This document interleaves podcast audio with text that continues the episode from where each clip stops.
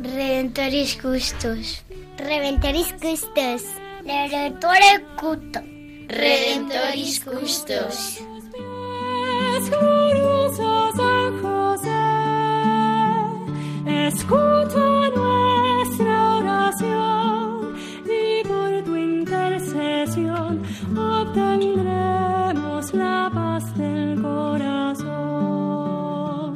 Comienza Redemptoris Custos, dirigido por el Padre Leocadio Posada.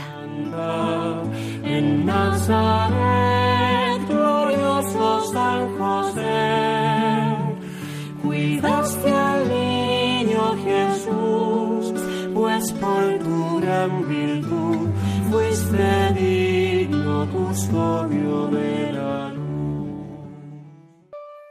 Del Evangelio según San Mateo. José, hijo de David, no temas recibir a María, tu esposa, pues lo concebido en ella es obra del Espíritu Santo. Dará a luz un hijo, y le pondrás por nombre Jesús, porque él salvará a su pueblo de sus pecados.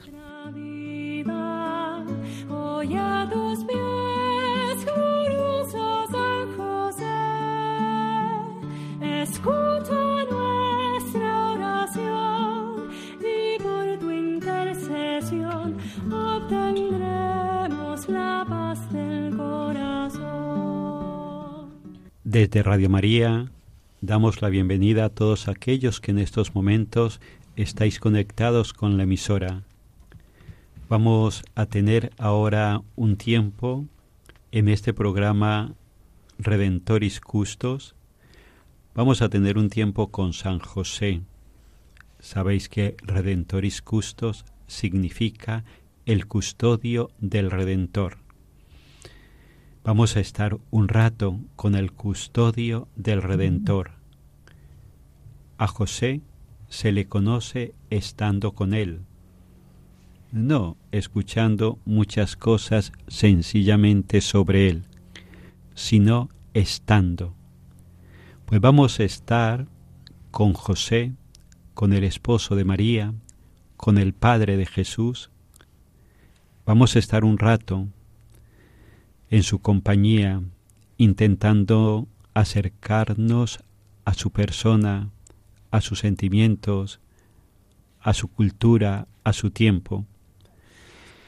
Lo vamos a hacer ayudados por un libro que estamos compartiendo con todos vosotros desde hace varios programas, que se llama La sombra del Padre, del autor polaco Jan Dobradiski.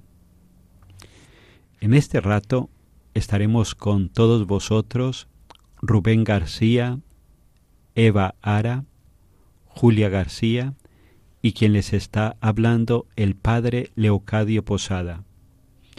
Nos gustaría que fuese este tiempo hasta cierto punto un rato de oración en común, oración comunitaria, oración donde nuestra Madre la Virgen María nos enseñe a conocer a su esposo, al Padre de Jesús aquí en la tierra, a San José.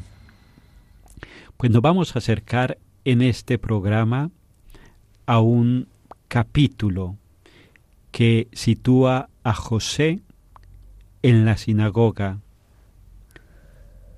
que sitúa a José orando como cualquier judío, como todo judío de su época.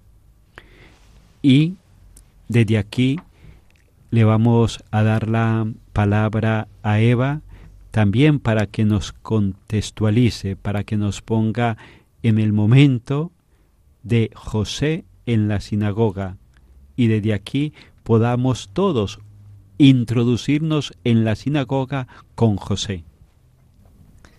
Pues, padre, sí, en el programa anterior hablamos del, del encuentro de María con Isabel, ambas esperando a Jesús y, y, a Juan Bautista, respectivamente, en sus vientres.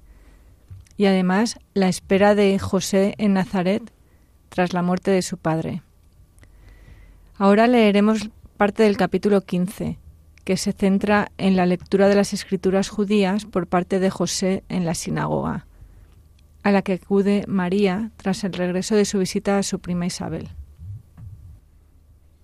Antes de empezar a leer, miró por encima del pergamino enrollado las caras de la gente. Los hombres estaban en primer término, más cerca los comerciantes ricos, más lejos los labradores humildes. Ya los conocía a casi todos. En el fondo de la sala se veía una galería ocupada por las mujeres. De pronto se sobresaltó. Le pareció distinguir entre las caras de las mujeres apiñadas el rostro de aquella en quien pensaba continuamente. ¿Será cierto? Pero no tenía tiempo de mirar con más detenimiento. Había que empezar la lectura. Sin embargo, trató de empezar en vano. Las letras le bailaban ante los ojos. El azam fue a ayudarle. Le entregó un marcador de madera. Pasándolo por las columnas de las letras le era más fácil concentrarse. Con toda la fuerza de su voluntad, se impuso a su nerviosismo. Se dijo para sus adentros. Es imposible, es una ilusión. Si hubiera vuelto lo sabría. El texto de la profecía de Isaías se hizo finalmente legible. Empezó a leer.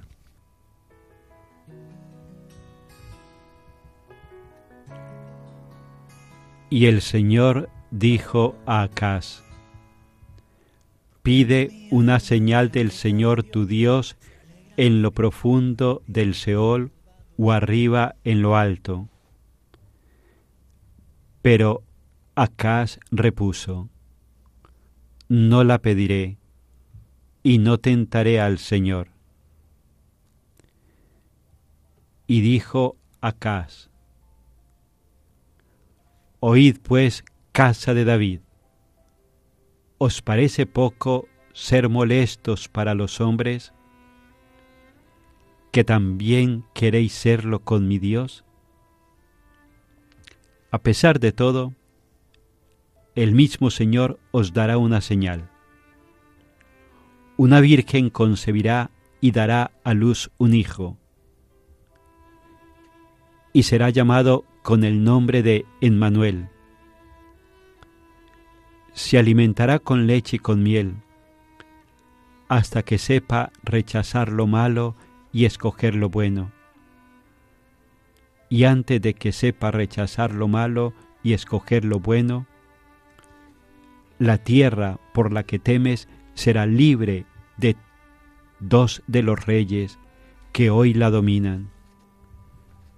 Envolvió el rollo e inmediatamente echó una mirada hacia la galería. Sin embargo, no pudo ver aquella cuya presencia pareció advertir antes. Se concentró de nuevo, tal como le exigía la costumbre. Debía decir unas palabras relativas al texto leído. Con voz sofocada dijo lo que había preparado, que las palabras del profeta anuncian el nacimiento del rey Ezequías, el cual, oponiéndose a su padre, comenzó la renovación moral y la vuelta a la verdadera fe. Al terminar, entregó el rollo al Azán y bajó de la tebuta. Pues en este relato nos podemos imaginar a José como, como ese maestro de oración, un gran conocedor de las escrituras judías y un hombre de Dios. Y precisamente tiene la labor de leer las escrituras en la sinagoga, ese relato eh, justo del nacimiento del Mesías que vendrá a salvar al mundo y en el que, en el que habla eh, que en el texto dice que le pide una señal a su Dios y él dice que no, que no le tentará. O sea, de alguna manera está José mm, identificándose con esas escrituras que está leyendo. Es hermoso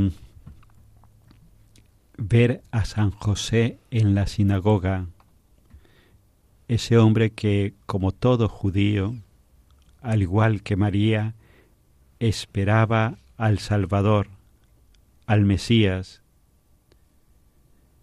¿cómo podía pasar por la mente de este aldeano, de este hombre sencillo, la idea de que algún día el Mesías le sería confiado imposible que pasase por su mente que la Virgen de la cual está hablando el profeta Isaías en el texto leído por San José en la sinagoga, que esa Virgen era María, la que se le daría como esposa. Contemplemos a San José en la sinagoga.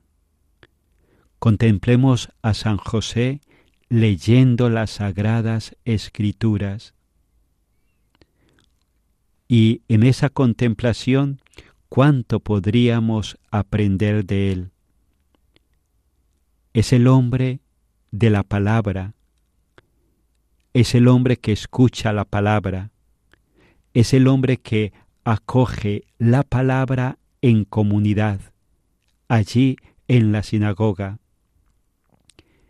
Vamos a pedirle a José que también haga de todos nosotros, de toda la Iglesia universal, esa Iglesia que escucha la palabra, que medita la palabra, que hace vida la palabra y que la hace vida también en comunidad. Vamos a pedirle también a ellos, a Jesús, a María y a José, que nos haga cada vez más hombres y mujeres eclesiales, que purifiquen en nosotros también a veces lo que haya de espiritualidad excesivamente personal, y que hagan de nosotros también esos hombres comunitarios y eclesiales, que también acojamos esa palabra de Dios en un contexto comunitario, ese contexto comunitario que también y sobre todo puede ser esa palabra escuchada y acogida en la parroquia. Quien no hallare maestro que le enseñe oración, que tome por maestro al glorioso San José y el camino no errará.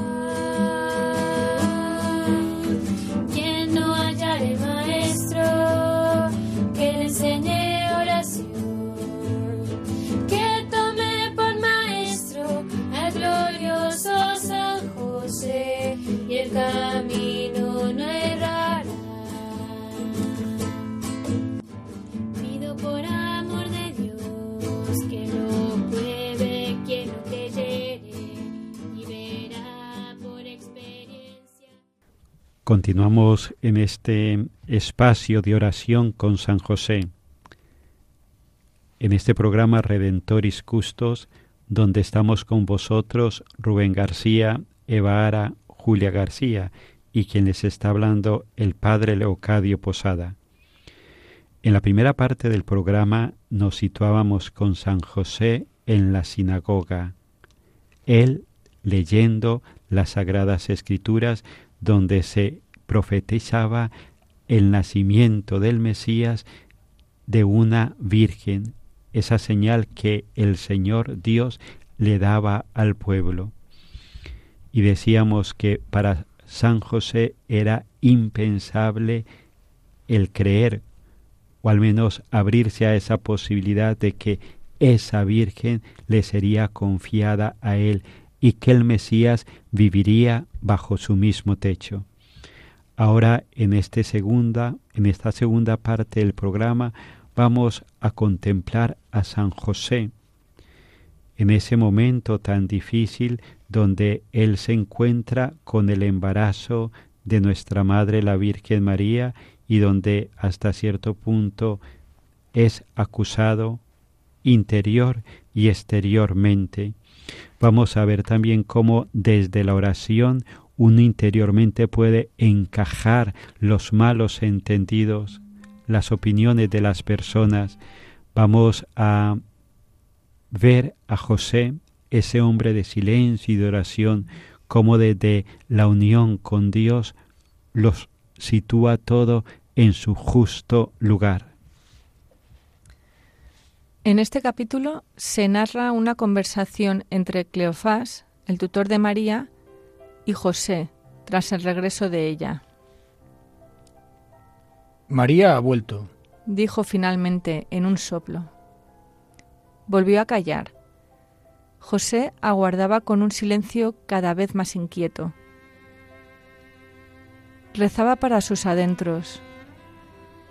Tenía el presentimiento de que dentro de un instante iba a caerle encima algo enormemente doloroso. Estuvo mal hecho que no te fueras con ella entonces, dijo Cleofás. ¿Cómo podía haber ido? Si se marchó sin avisarme siquiera.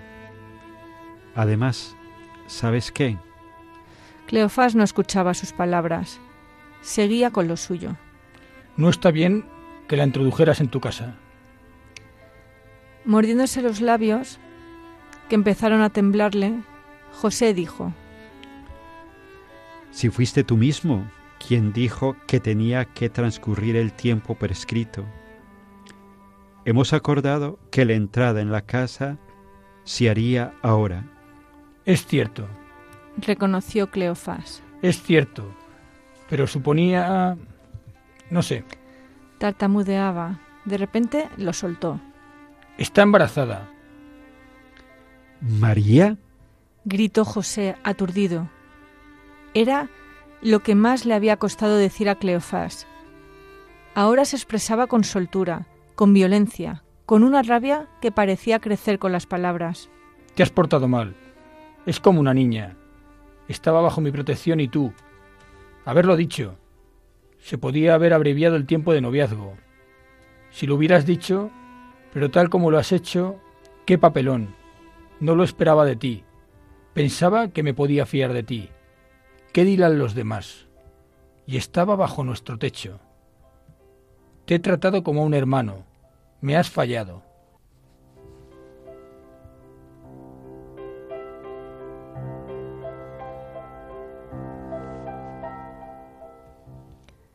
Pues en esta escena podemos contemplar varias cosas la acusación falsa de Cleofás, que presupone que José no ha respetado a su amada y la ha dejado embarazada. La humillación de José. Qué humilde permanece callado ante la acusación, a sabiendas que es inocente.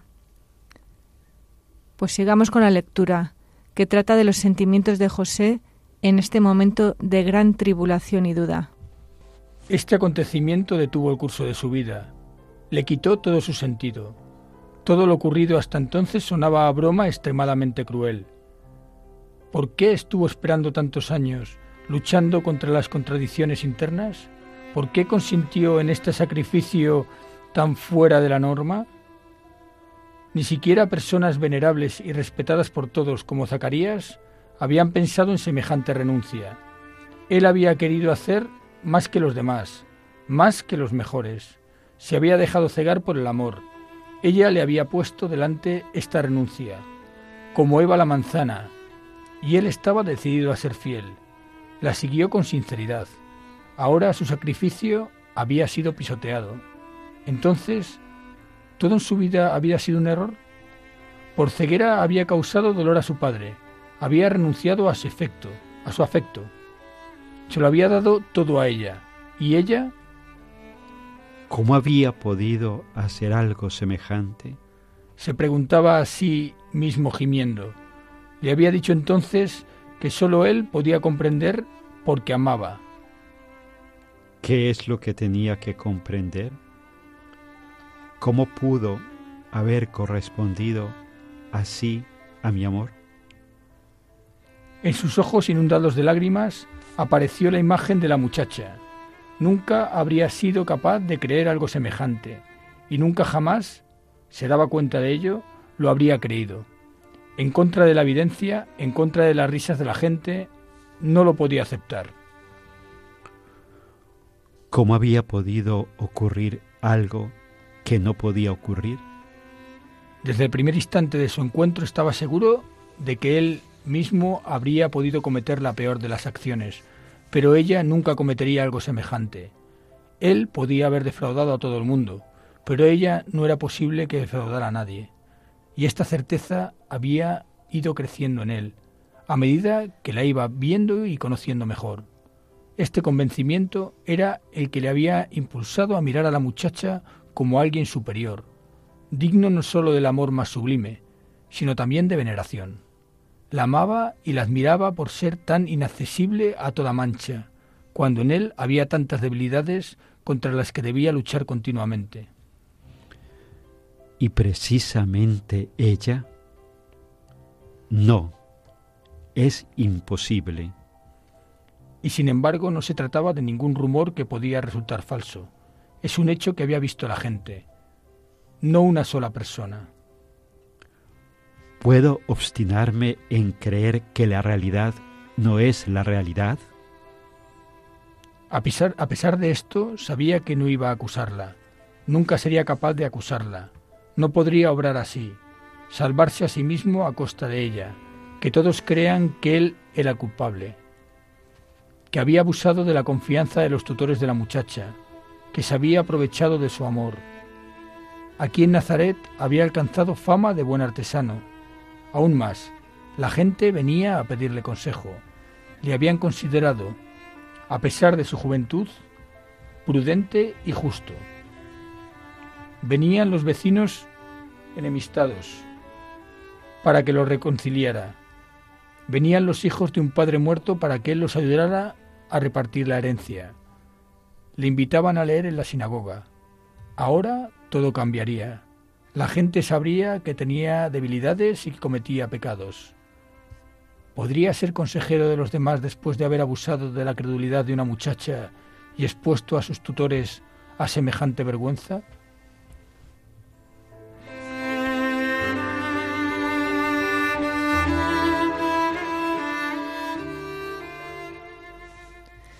Esta escena nos deja justo antes de que se le presente el ángel y le diga que lo que ha concebido María es por obra y gracia del Espíritu Santo.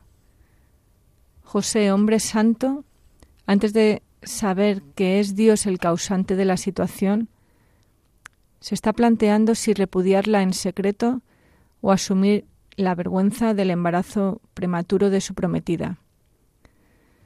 La clave está en que el autor se imagina la humillación y las dudas sufridas por José, y que éste, en vez del odio o el reproche, elige amar, amar y sacrificio incluso, en una situación que invitaría a cualquier persona a odiar y condenar, incluso a la persona amada.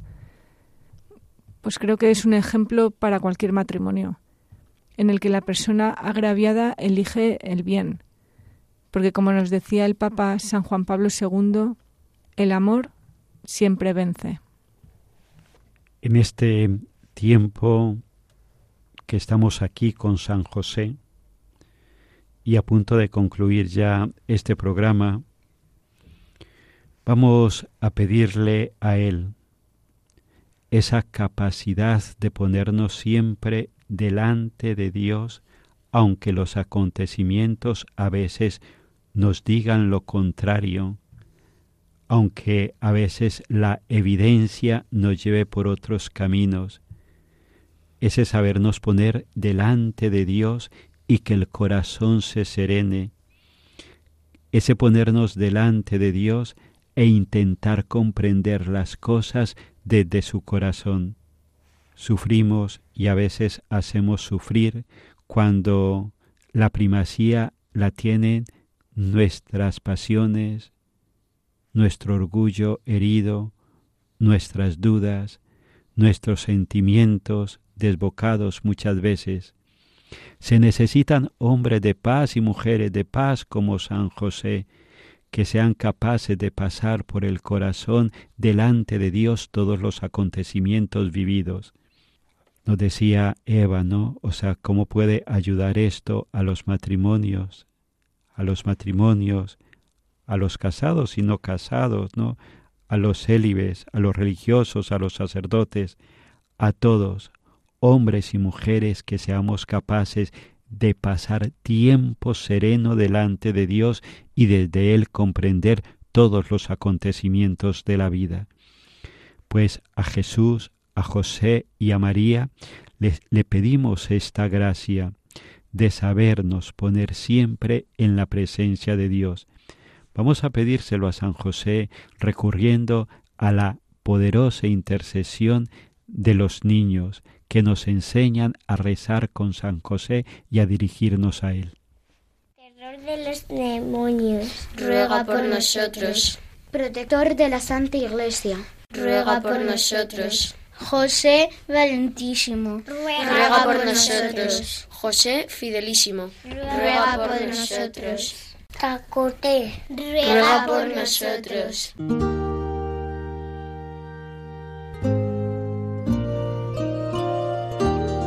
Salve, custodio del Redentor y esposo de la Virgen María.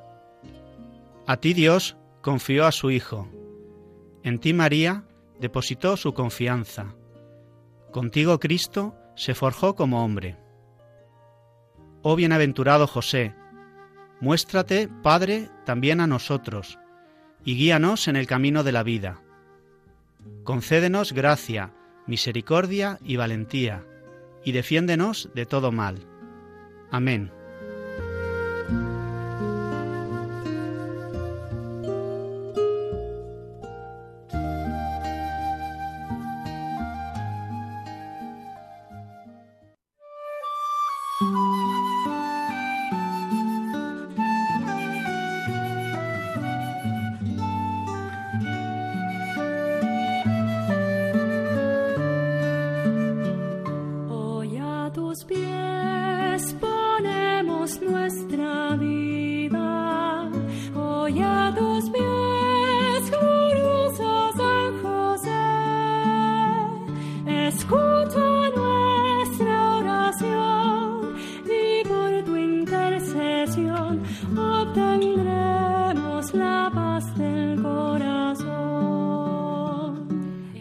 Finaliza en Radio María Redemptoris Custos con el Padre Leocadio Posada.